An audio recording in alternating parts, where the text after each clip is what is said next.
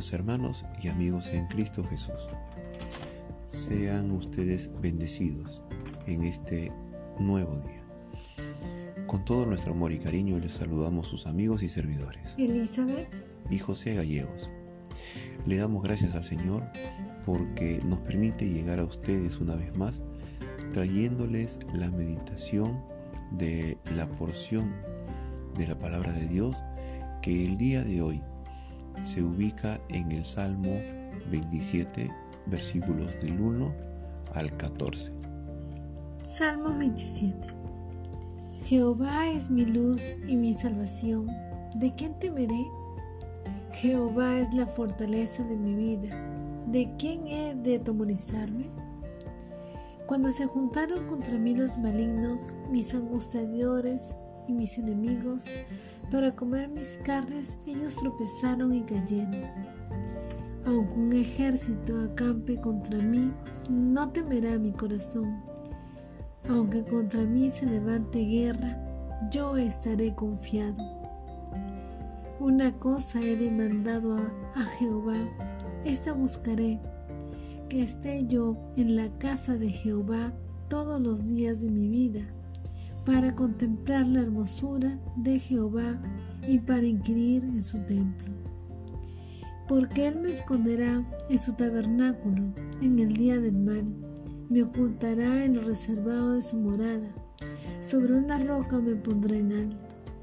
Luego levantará mi cabeza sobre mis enemigos que me rodean, y yo sacrificaré en su tabernáculo sacrificios de júbilo, cantaré y entonaré alabanzas a Jehová Oye, oh Jehová, mi voz, con que a ti clamo. Ten misericordia de mí y respóndeme. Mi corazón ha dicho de ti, buscad mi rostro. Tu rostro buscaré. Oh Jehová, no escondas tu rostro de mí. No apartes con ira a tu siervo. Mi ayuda ha sido. No me dejes ni me desampares, Dios de mi salvación. Aunque mi padre y mi madre me dejaran, con todo Jehová me recogerá. Enséñame, oh Jehová, tu camino, y guíame por senda de rectitud a causa de mis enemigos.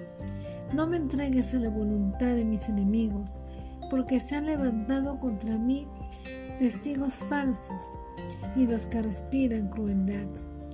Hubiera yo desmayado si no creyese que veré la bondad de Jehová en la tierra de los vivientes. Aguarda, Jehová, esfuérzate y aliéntese tu corazón. Sí, espera en Jehová. Palabra de Dios ha llegado a nuestra vida en este día. Eh, amados hermanos y amigos, este es un salmo que es todo un aliento. Y, ¿saben? Eh, solo para contextualizar este, este salmo, eh, aquí está alentando que a pesar de cualquier adversidad, nosotros debemos confiar en el Señor.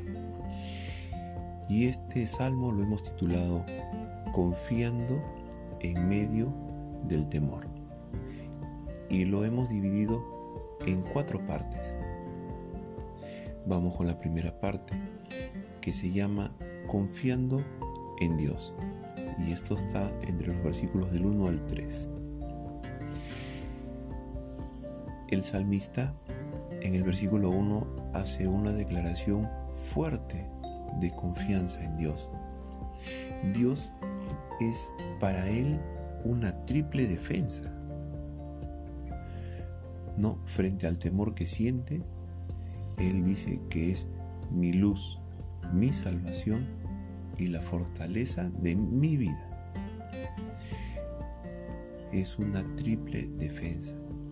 Y de verdad que él, se, él sentía mucho temor. Y lo vamos a seguir viendo a lo largo de este salmo. Saben, la luz disipa la oscuridad. Cuando se refiere a salvación o victoria, él, el salmista, enfatiza la habilidad de Dios de dar victoria a pesar de las fuerzas en contra. Y saben, Dios es el refugio o fortaleza que es el lugar de nuestra seguridad. En los siguientes versículos el salmista constantemente habla de sus adversarios y sus peligros. Cuando dice que van a devorar sus carnes, es una imagen de que sus enemigos son despiadados, son unas fieras y que están prestos a devorar a su presa. Y aquí el salmista se refiere a los que los calumnian. Saben, en el Nuevo Testamento, Pablo dijo que todos los que quieren vivir piadosamente en Cristo Jesús van a sufrir persecuciones. Estas persecuciones pueden ser extremas de otras personas o pueden ser internas de la naturaleza vieja o del diablo. Efesios 6:12 nos dice que nuestra lucha es contra principados, contra autoridades, contra los gobernadores de las tinieblas, contra espíritus de maldad. El salmista habla de enemigos físicos, pero en el Nuevo Testamento aplica este lenguaje de batalla también a la lucha espiritual. Y saben, venga de donde venga la oposición, el mensaje es clarísimo bajo la protección de, del Señor, mi corazón no temerá. Con esa seguridad podemos confiar en un Dios todopoderoso, un Dios que nos puede dar la victoria a pesar de que todo parezca estar perdido. Y quiero preguntarte eh, en este momento, amado hermano y amigo, ¿a qué le tienes miedo?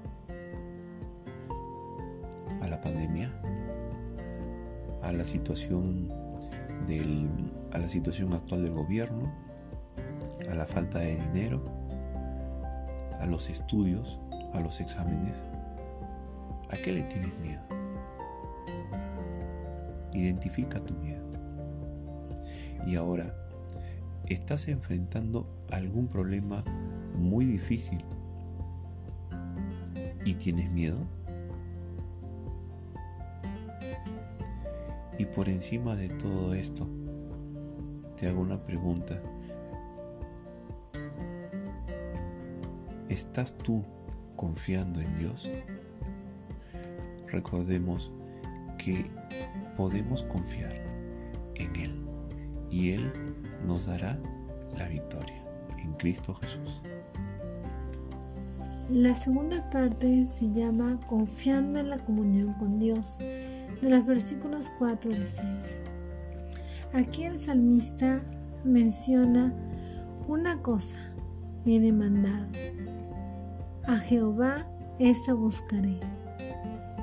Y aquí indica una declaración de propósito muy definida que él tiene.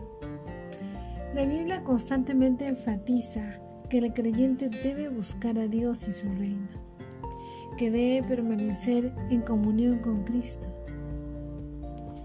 Y eso para el salmista es algo muy importante, porque él se demanda a sí mismo el poder estarse en la casa de Jehová todos los días de su vida. El morar en la casa de Jehová se refiere a vivir permanentemente en la presencia de Dios. Tal vida incluía visitas regulares en el templo, en el caso del salmista. Luego en el versículo 4 también indica dos resultados de tomar esta prioridad. El primer es experimentar, contemplar la belleza y la gloria de Dios, su santidad, su misericordia, su gracia, su verdad, su justicia, su amor y la armonía de todas estas cualidades. Y el segundo es disfrutar la dirección de Dios. El salmista sabe que si tiene tal comunión con Dios, el Señor le va a proteger y darle un lugar firme. Le va a dar la victoria levantar la cabeza, lo que indica en el versículo 6, es la señal de triunfo. En vista de lo importante que es para el salmista su comunión con Dios, yo quiero preguntarte a ti, ¿cómo está tu relación con Dios? ¿Es Dios el primer lugar de tu vida?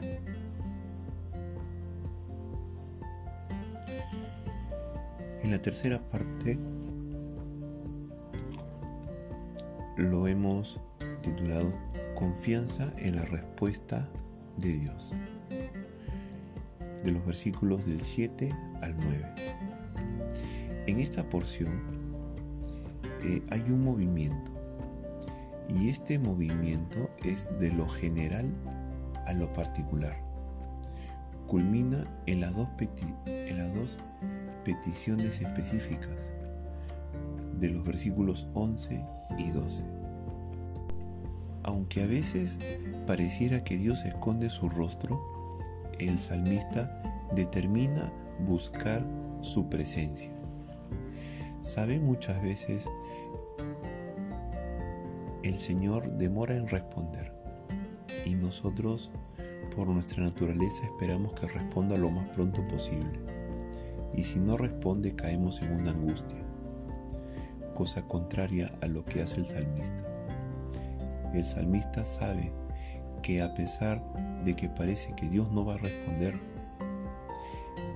Él determina buscar su presencia. Y para esto quiero preguntarte, amado hermano y amigo, cuando oras a Dios esperando una respuesta y esta respuesta se tarda en llegar, ¿dejas de orar o perseveras? Y la segunda pregunta, ¿confías en Dios lo suficiente como para saber que Él te responderá? La cuarta parte la hemos titulado Confianza en el cuidado de Dios. Y esto lo vemos en los versículos 10 al 14. Comienza el versículo diciendo, aunque mi padre y mi madre me dejaran. Aún los más cercanos pueden faltarnos o pueden fallarnos. Y eso es algo que es parte de nuestra vida que debemos enfrentar.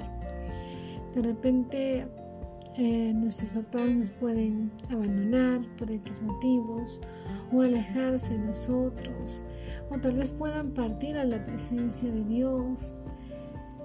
Pero lo que sí debemos recordar, como el salmista lo recuerda acá, es que a pesar de que ellos nos falten o nos fallen, Dios nos recogerá con todo. Las dos peticiones específicas que hace el salmista son, uno, la dirección de Dios. Y qué lindo saber y qué privilegio que acá justamente dice que tenemos a Dios por guía. Qué privilegio ese, ¿no? Y la segunda petición es la liberación de los enemigos. Parece que aquí tiene que ver con las calumnias, porque habla de falsos testigos. Solo Dios puede dar esa liberación. El samista exclama, oh, si yo no creyese. Aquí básicamente nos enseña que debemos creer en Dios para su acción definida, impalpable en la situación de peligro. Y eso nos demanda tener una plena confianza en Él, una fe firme en quién es Él. En el versículo 14, el salmista concluye con una nueva declaración de confianza. Esta confianza en que Dios oye y actuará también dan aliento al creyente. El Salmo es un ejemplo en el Antiguo Testamento de lo que dice Romanos 8:31. Y dice así, si Dios es por nosotros, ¿quién contra nosotros? Ahora queremos preguntarte a ti que nos escuchas. ¿Confías en el cuidado de Dios? ¿Crees que es lo suficientemente poderoso para librarte? Amados hermanos y amigos, podemos concluir esta meditación diciendo que Dios está siempre presto a ayudarnos. Solo debemos venir a Él reconociéndolo como el Señor de nuestras vidas y confiar en su fidelidad y cuidado, pues no existe más grande, solamente Dios y Él puede librarnos. Queremos dirigirnos a ti, estimado amigo que nos escuchas y que aún no has decidido entregar tu vida a Cristo.